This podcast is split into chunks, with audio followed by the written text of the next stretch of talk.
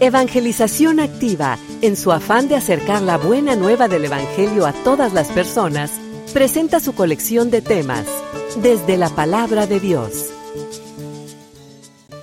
Pero no estoy interesado en cambiar. No estoy interesado en que mi vida absorba todo esto, porque esto que va a traer para mí, pues mucho trabajo, ¿verdad? O sea, para aprender no basta con ir a la escuela, ¿o sí?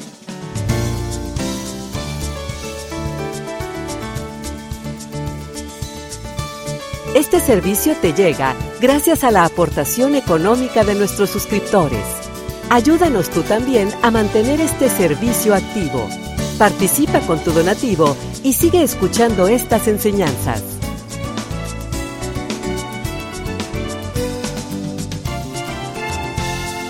Esperamos que al escucharlos, la semilla del Evangelio dé fruto en tu corazón.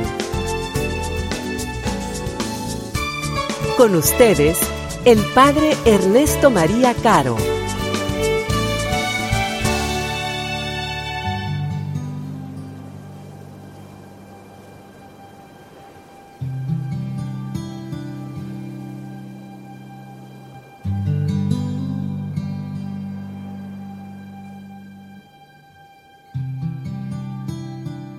En aquel tiempo comenzó Juan el Bautista a predicar en el desierto de Judea, diciendo, Arrepiéntanse, porque el reino de los cielos está cerca.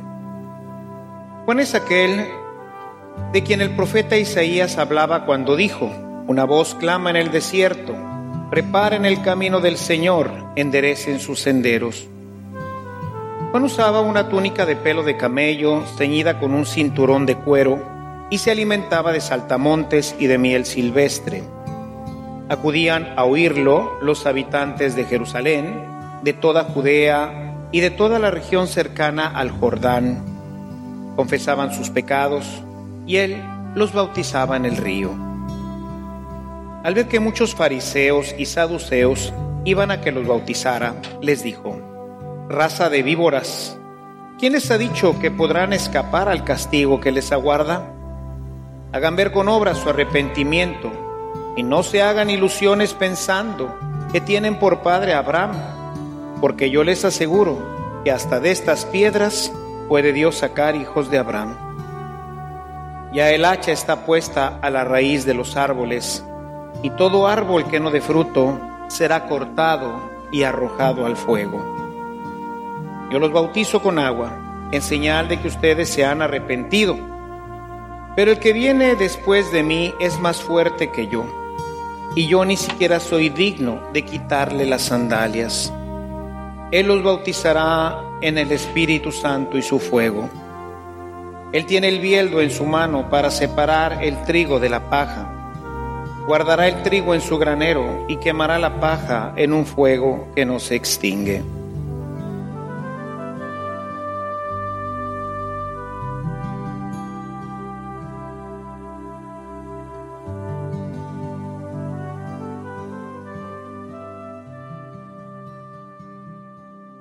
Antes de iniciar hoy nuestra reflexión, quiero pues volver a insistir, ahora que estamos iniciando nuevamente el ciclo litúrgico, nuestro año nuevo no empieza con el año nuevo civil, sino nuestro año nuevo comienza en el Adviento. Estamos iniciando un nuevo ciclo que culminará nuevamente el año próximo con la fiesta de Cristo Rey. Y por eso al ir iniciando quisiera nuevamente invitarlos a todos a traer su Biblia a misa. Acuérdense lo que les he dicho a lo largo de todos estos años, que a misa no venimos a escuchar la misa, sino a participar. Y no tengo mucho que informarles, sino mucho que formarles. Y para formarnos, el libro de texto es la Biblia. Un universitario que va a la escuela sin libros, pues lo más seguro es que no logré superar el examen. Entonces, quiero invitarlos a que todos siempre vengan con su Biblia. Y no solamente se guíen por lo que escuchan del lector, sino que vayan siguiendo ustedes su propia Biblia, traigan un marcatextos, una pluma, tráiganse una libreta en la cual puedan anotar algo que les parezca interesante, especialmente de la homilía, algún pensamiento, alguna idea que el Padre nos pueda dejar y luego esa retomarla nuevamente en casa con la familia, nosotros en lo personal, porque se trata de formarnos. El espacio de la misa dedicado a la palabra de Dios pretende que la conozcamos, pero también que la asimilemos. Venir nada más a oír, pues no tiene mucho sentido, aunque ya de suyo el escuchar la palabra de Dios, puesto que es algo espiritual, es Dios mismo quien se hace manifiesto a través de la palabra, ya impregna el alma, pero deja pocos resultados. Entonces quiero invitarlos a que siempre, independientemente si vienen a nuestra parroquia o a otra parroquia, el católico tiene que volver a la palabra de Dios porque esa es la fuente de la formación, esa es la fuente de la verdad y esto es lo que el cristiano debe conocer y debe de vivir. Entonces, al menos los domingos, traigamos nuestra Biblia, conozcámosla, vayamos subrayando, haciendo algún apunte en alguna libreta o algo, porque ya ven a los protestantes, nos llevan por mucho, porque ellos, pues siempre a su culto traen su Biblia. Por eso aquí cuando empezábamos con el tema de la Biblia, la gente que venía a mí se le decía, ¿ya se hizo usted hermano? Le digo, no, siempre he sido hermano. Somos cristianos, católicos, pero cristianos, y todo cristiano debe de traer su Biblia. Por eso somos tan ignorantes, porque nunca conocemos la Sagrada Escritura.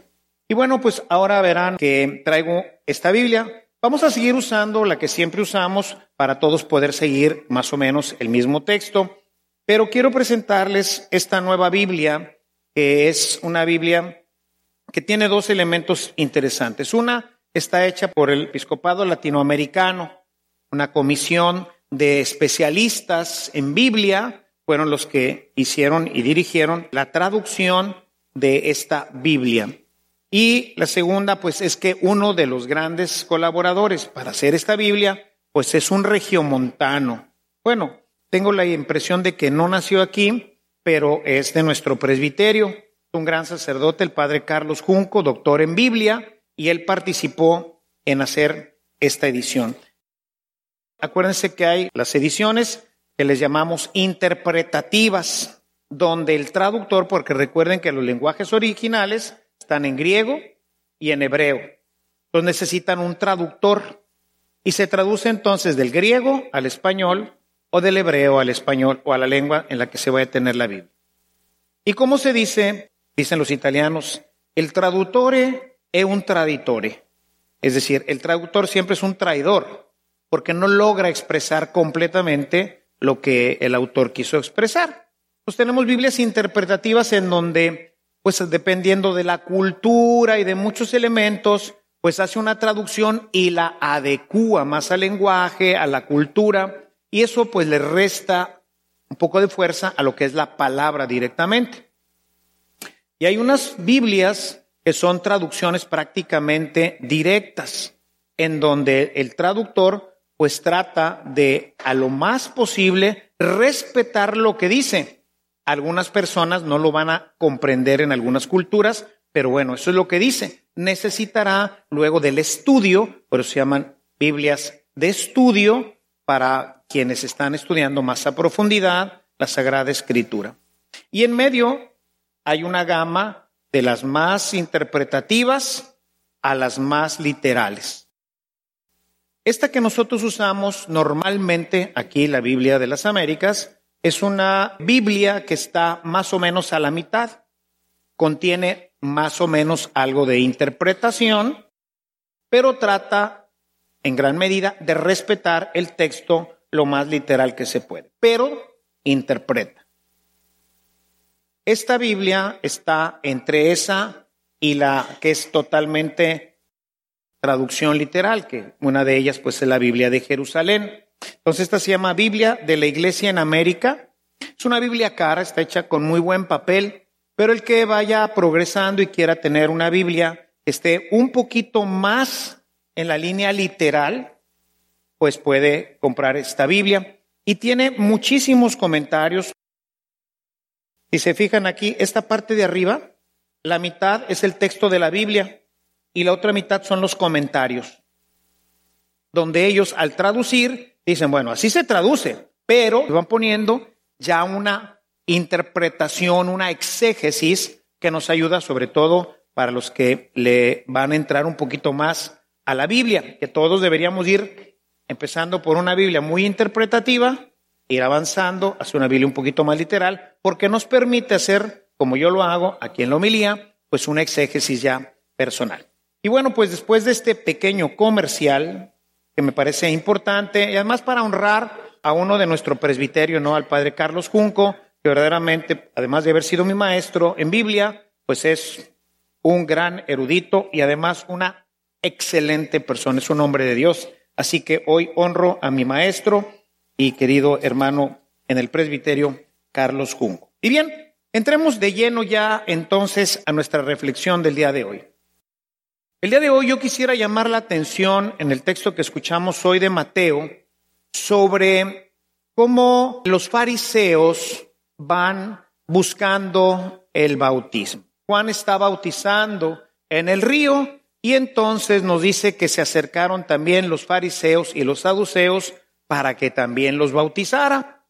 Pero San Juan, conociendo el tipo de personas que son los fariseos y los saduceos, se da cuenta de que vienen solamente, voy a ponerlo de esta forma, porque es la moda.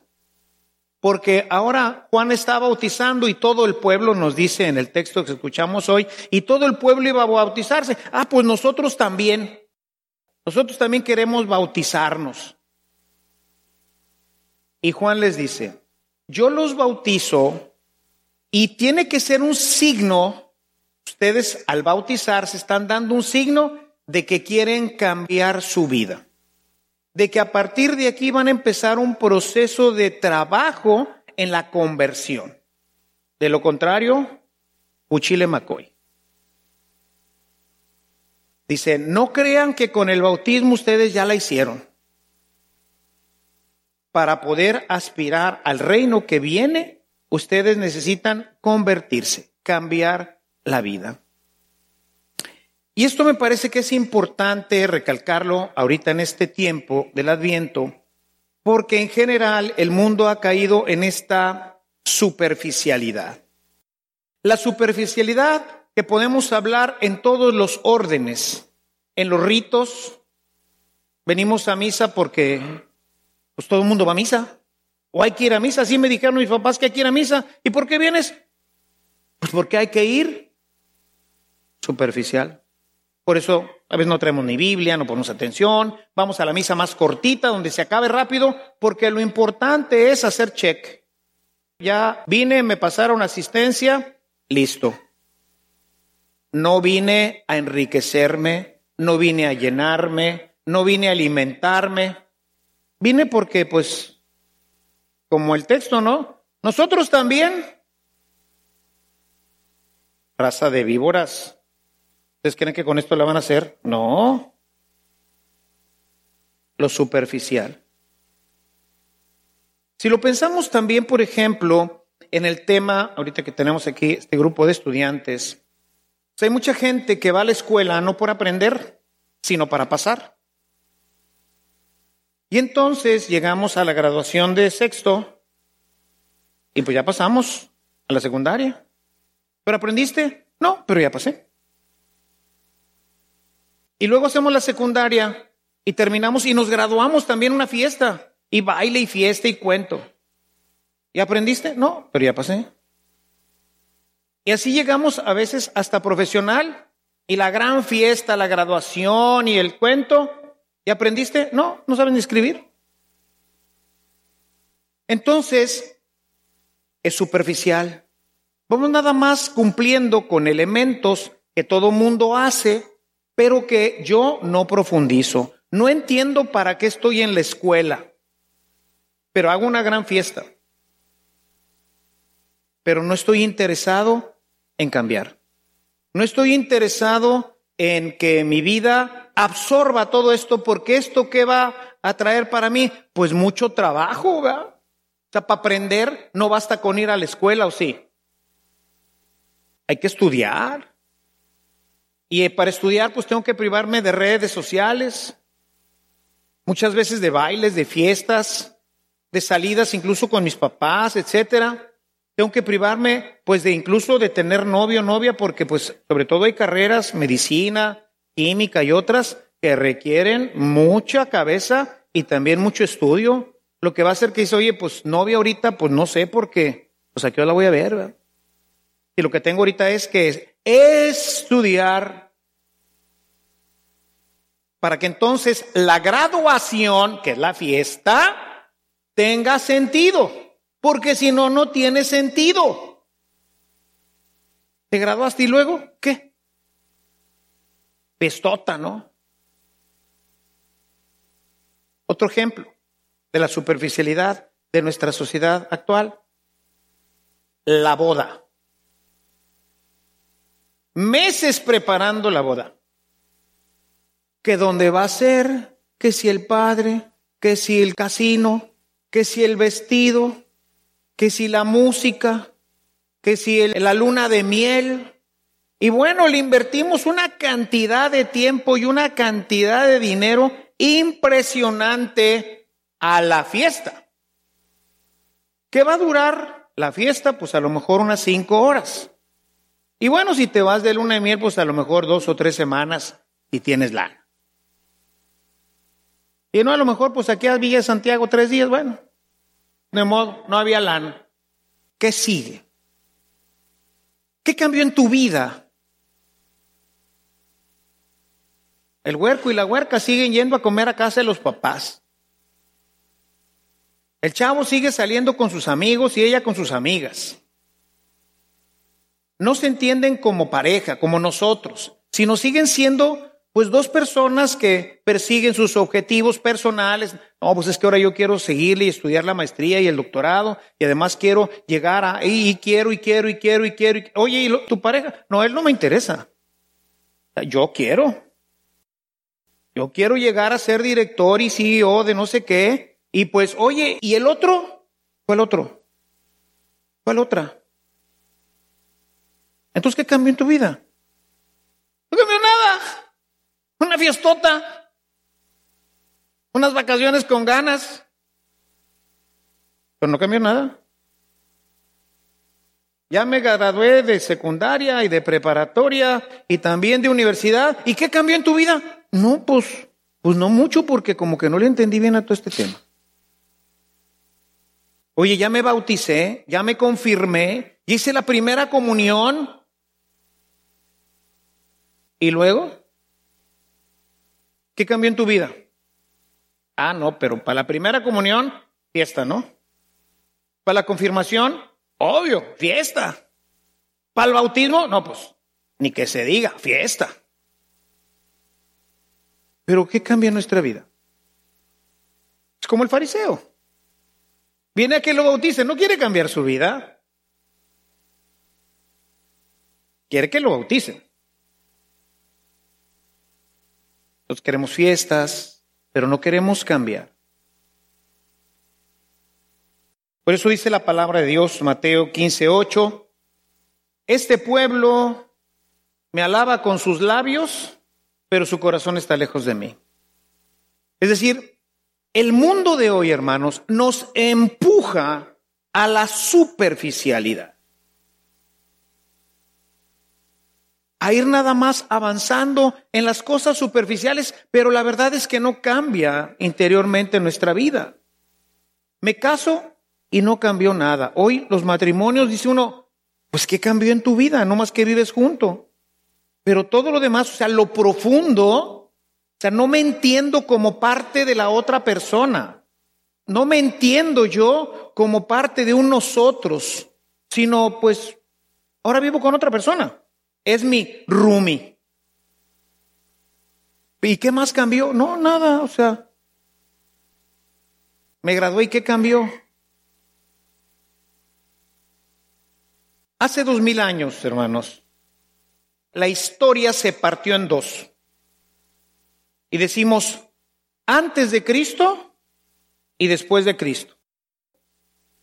Y esto pasó no cuando Jesús resucitó, esto pasó cuando Jesús nació. En ese momento se partió la historia y decimos antes de Cristo y después de Cristo. Pero este decir antes de Cristo y después de Cristo implicó muchas cosas. Los cristianos cambiaron completamente su vida. Empezaron a seguir las enseñanzas de Jesús. Empezaron a actuar de una manera diferente que contrastaba con el Antiguo Testamento. Ahora ellos no iban al templo de Jerusalén, ahora empezaron a celebrar la Eucaristía. O sea, hubo un cambio, un cambio paulatino, no crean que pasó así de golpe, pero iban hacia un cambio que hoy vivimos antes de Cristo, después de Cristo. ¿Hay continuidad? Sí, todavía traemos raíces hebraicas. Esta Biblia contiene el Antiguo Testamento. Hay una continuidad que va empujando hacia una plenitud. Pero hay cambios. Y el principal cambio era un cambio de actitud hacia Dios, un cambio de actitud hacia las cosas sagradas, un cambio de vida en el sentido moral. Y era un cambio que no lo hacían ellos, sino que el Espíritu Santo iba empujando a la nueva comunidad cristiana a cambiar. Por eso el bautizado pensaba diferente, se portaba diferente, vivía diferente. ¿Por qué? Porque había habido un cambio. Y así debería de ser hoy también, en todos los órdenes. Se nota que esa muchacha ya está casada. ¿Por qué? ¿Porque trae un anillo? No, ¿Por cómo se expresa ahora? Porque ahora apenas termina su trabajo y sale hacia su casa. Porque en el camino a la casa se da un poquito de tiempo para arreglarse, para agradar a su esposo. Porque le ofrecieron un puesto para subir más en la empresa y dijo que no, porque era primero su esposo y sus hijos. Esa mujer es casada, se le nota. Y este chavo también se ve que es casado. Antes tenía mamitis o deportitis. Pero ahora su esposa tiene un lugar bien importante. Lo han invitado a formar parte de la selección y ha dicho que no, porque tiene unos hijos y una esposa, y pues el sábado y el domingo por lo menos hay que pasear con ellos. Ahora su ingreso, su dinero, pues no lo usa para comprar un carro nuevo, sino lo está ahorrando para que sus hijos puedan tener una mejor educación. Esa persona ya cambió, porque antes se gastaba toda la lana en carros, en gadgets, en moda, en zapatos, en bolsas, en viajes, y siempre aspiraba personalmente, wow, lo máximo, porque pensaba nomás en él, en ella. Pero ahora piensa en la familia, ahora piensa en los hijos, ahora piensa en la esposa, en el esposo, ahora piensa en el futuro, cosa que antes no hacía. ¡Wow! Hubo un cambio. Y esta persona que se graduó de ingeniero, nos damos cuenta que es ingeniero, porque trae el anillo de la facultad. No. El puesto que le dieron, qué bárbaro. Lo desarrolla de una manera impresionante. Se sabe si es ingeniero, pues en la ingeniería, en el área de ingeniería, y destaca, ya se lo quieren hasta llevar a Estados Unidos, y es una cuerda. No, ese se nota que sí se graduó, y además se graduó con honores. Se nota. Antes de Cristo, después de Cristo. Antes de mi graduación, después de mi graduación. Antes de mi matrimonio, después de mi matrimonio. Y esto en nuestra Navidad, la iglesia nos propone al niño pequeño para recordarnos que un día se partió la historia. Y cuando se partió la historia, un grupo de personas decidieron formar parte de esta novedad. Y la pregunta hoy es si nosotros formamos parte de esta novedad? ¿O somos pues, o del Antiguo Testamento o de la nada, ¿no? Vamos a invertir no sé cuánto dinero en regalos, pinos, etcétera. Para llegar a la Navidad. ¿Y qué es la Navidad? Una fiesta. ¿Qué deja? Pues nomás unos kilos de más. Porque después de eso, ¿eres una mejor persona? ¿Eres un mejor estudiante? ¿Eres un mejor esposo, una esposa? ¿Qué te dejó este tiempo?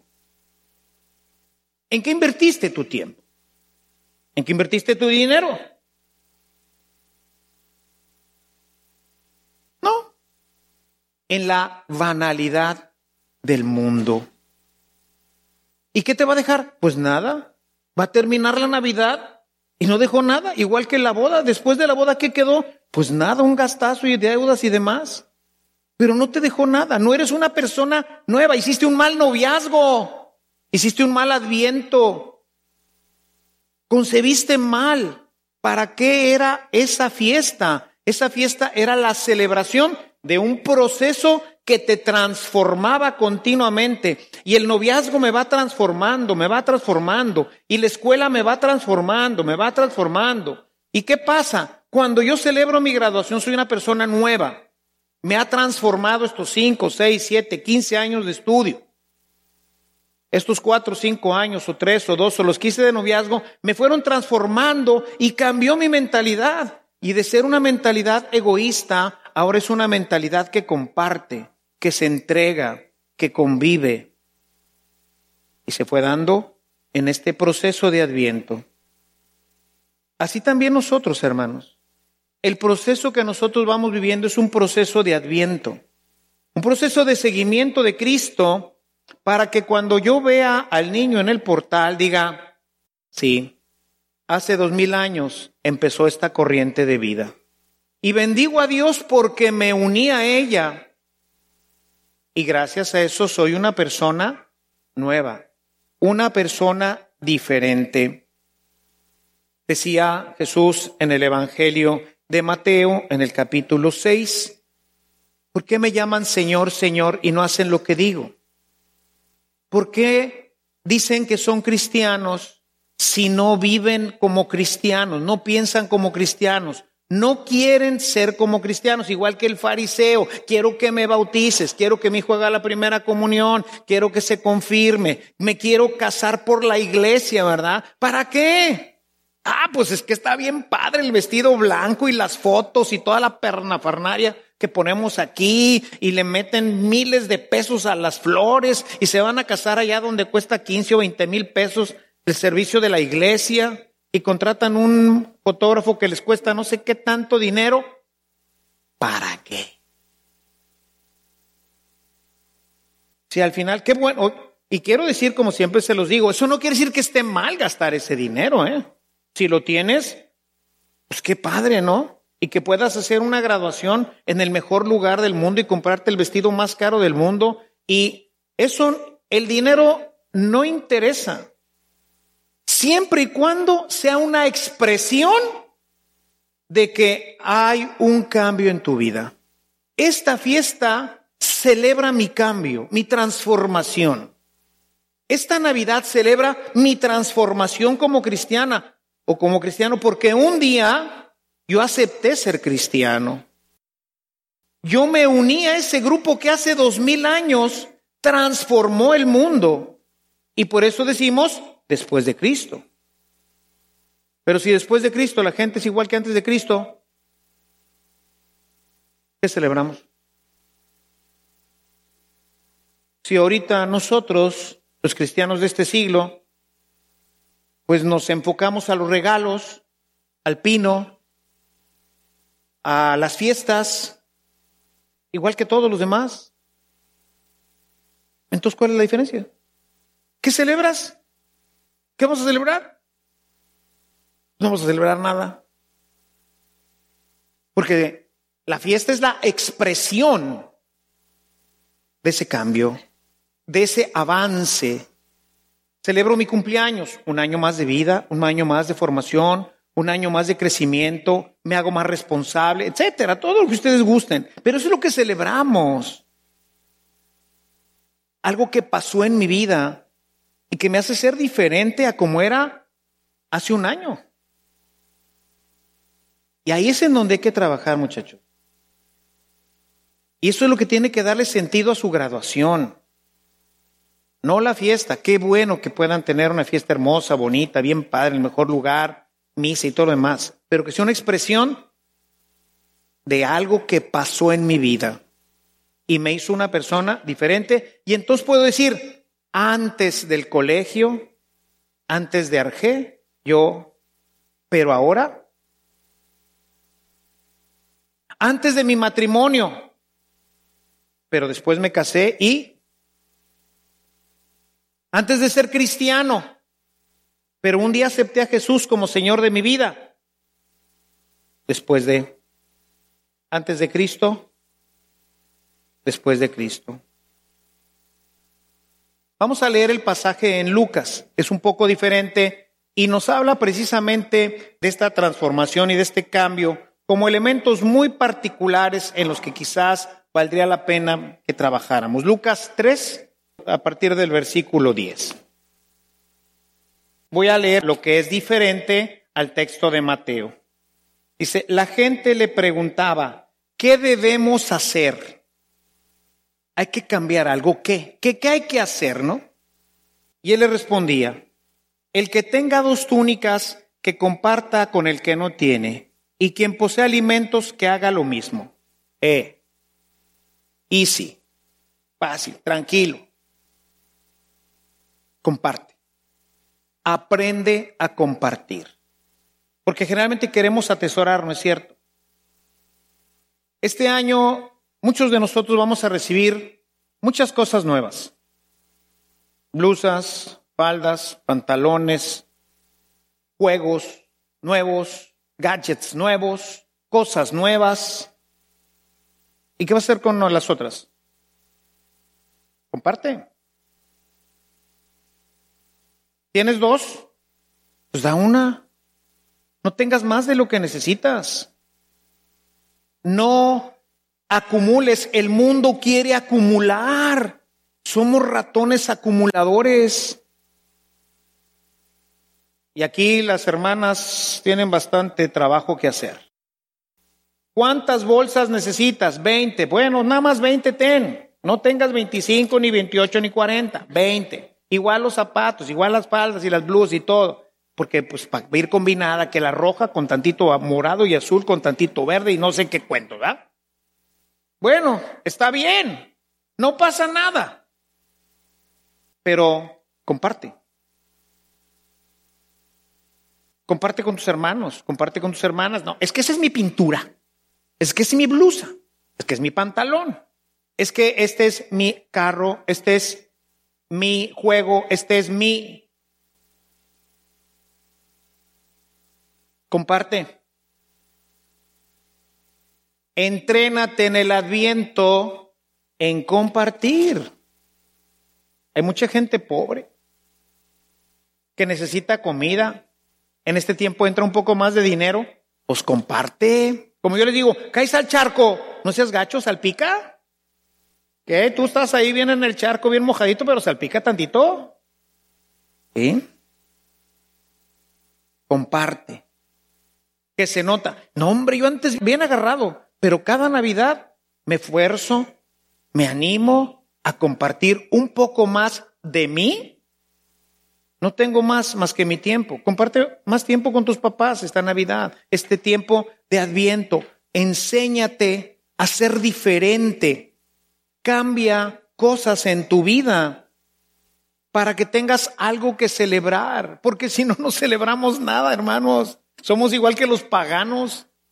¿Qué celebra nada? Pues todo es la ocasión de tener fiesta y beber y pasárnosla todo dar.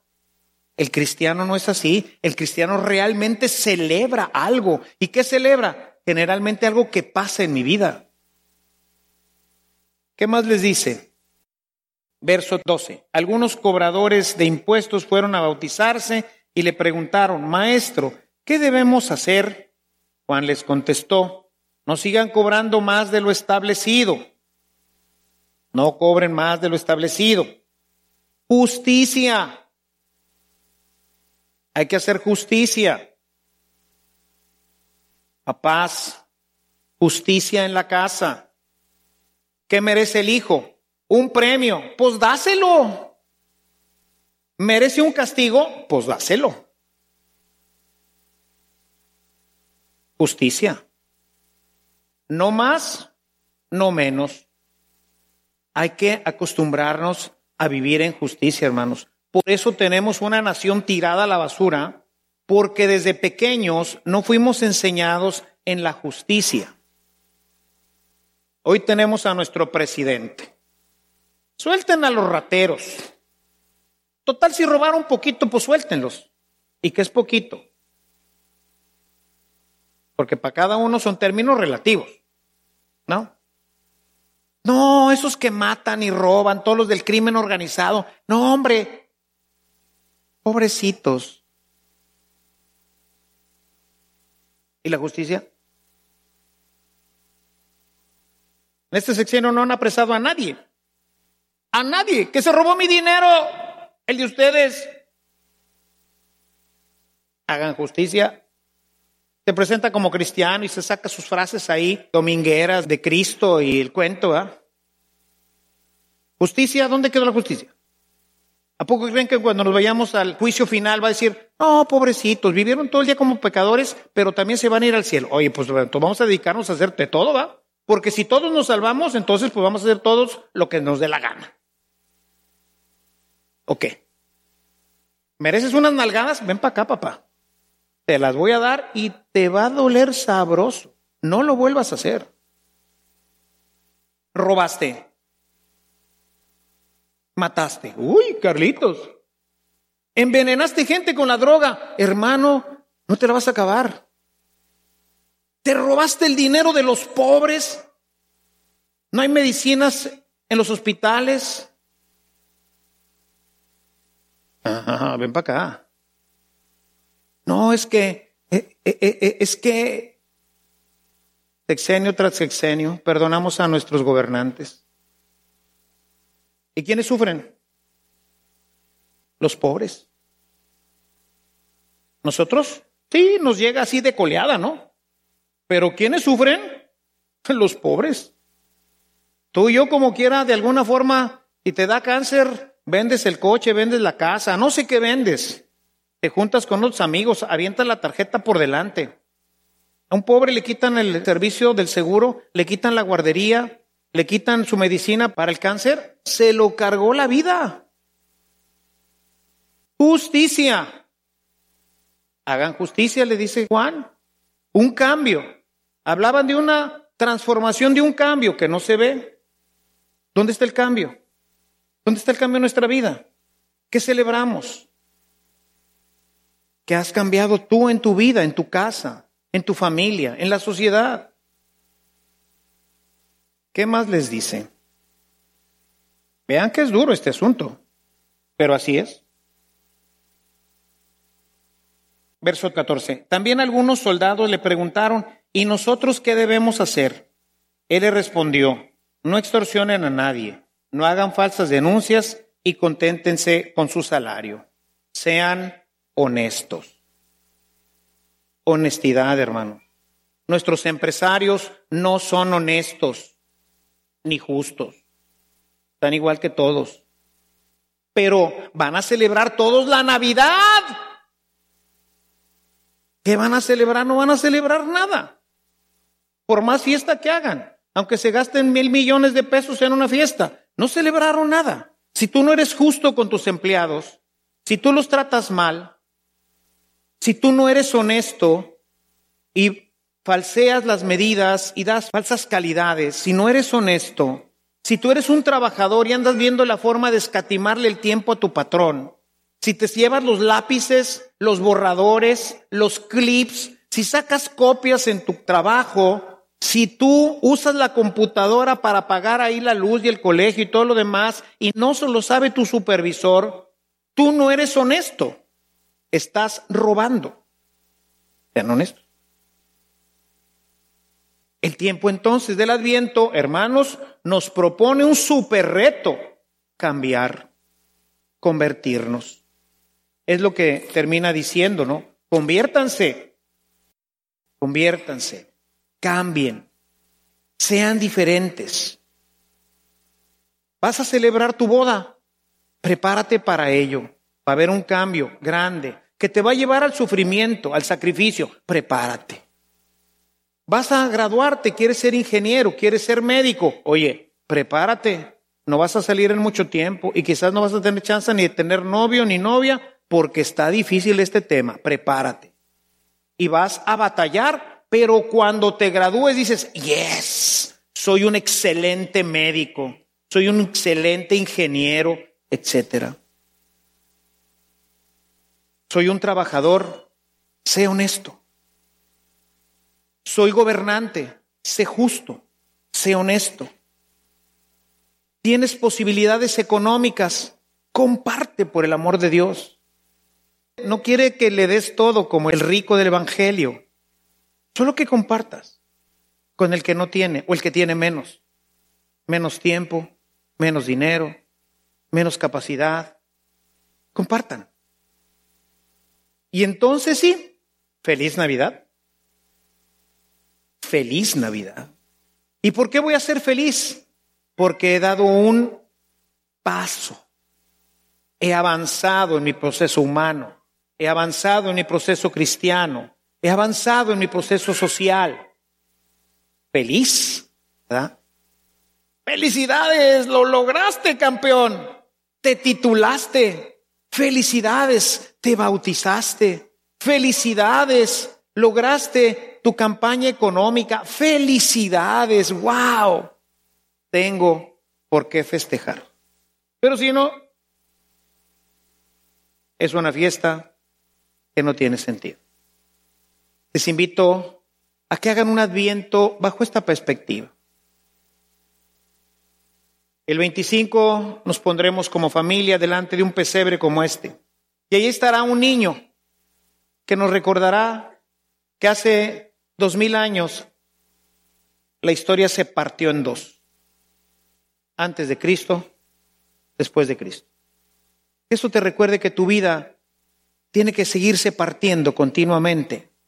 Antes de entrar al colegio, después del colegio. Antes de casarme, después de casado. Antes de que yo tuviera esta empresa, de llegar a ser empresario, ahora que soy empresario antes de que fuera supervisor, ahora que soy supervisor. Antes de que fuera cristiano, ahora que soy cristiano. La vida se parte siempre en dos, un antes y un después, que hace que lo que festejes realmente tenga un sentido en tu vida. Pidámosle eso hoy a nuestro Dios.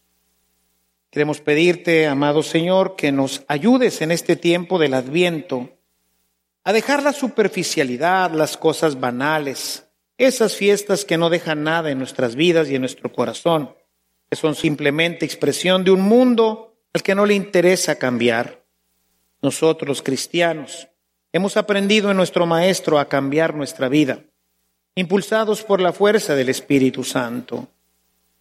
Tú sabes, Señor, que muchas de estas cosas que necesitamos cambiar no las podemos hacer por nosotros mismos sino que necesitamos de tu ayuda. Por eso hoy te pedimos que envíes una doble porción de Espíritu Santo a todos nuestros corazones para que podamos hacer ese cambio y la gente se dé cuenta que efectivamente los cristianos somos diferentes a la gente del mundo, porque Cristo partió nuestra historia en dos y nos invita a seguir partiéndola continuamente en cada una de las cosas que vamos superando. Danos la gracia de poder ser testigos de tu amor y demostrarle al mundo que verdaderamente podemos transformar nuestra sociedad y decidimos seguir a Jesús, que partirá nuestra historia antes de haber hecho esta opción y después de haberla hecho. Que el año próximo y después de esta Navidad podamos empezar una nueva historia en nuestra sociedad, en nuestros gobiernos en nuestras empresas y en nuestra propia vida. Todo te lo pedimos por Jesucristo nuestro Señor.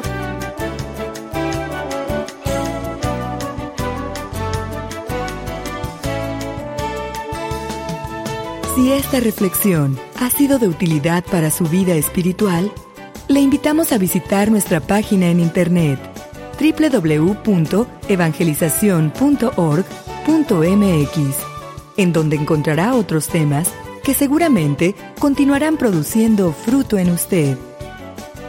Que la paz de Jesucristo permanezca en usted y toda su familia, y que la ternura de María abrace su corazón.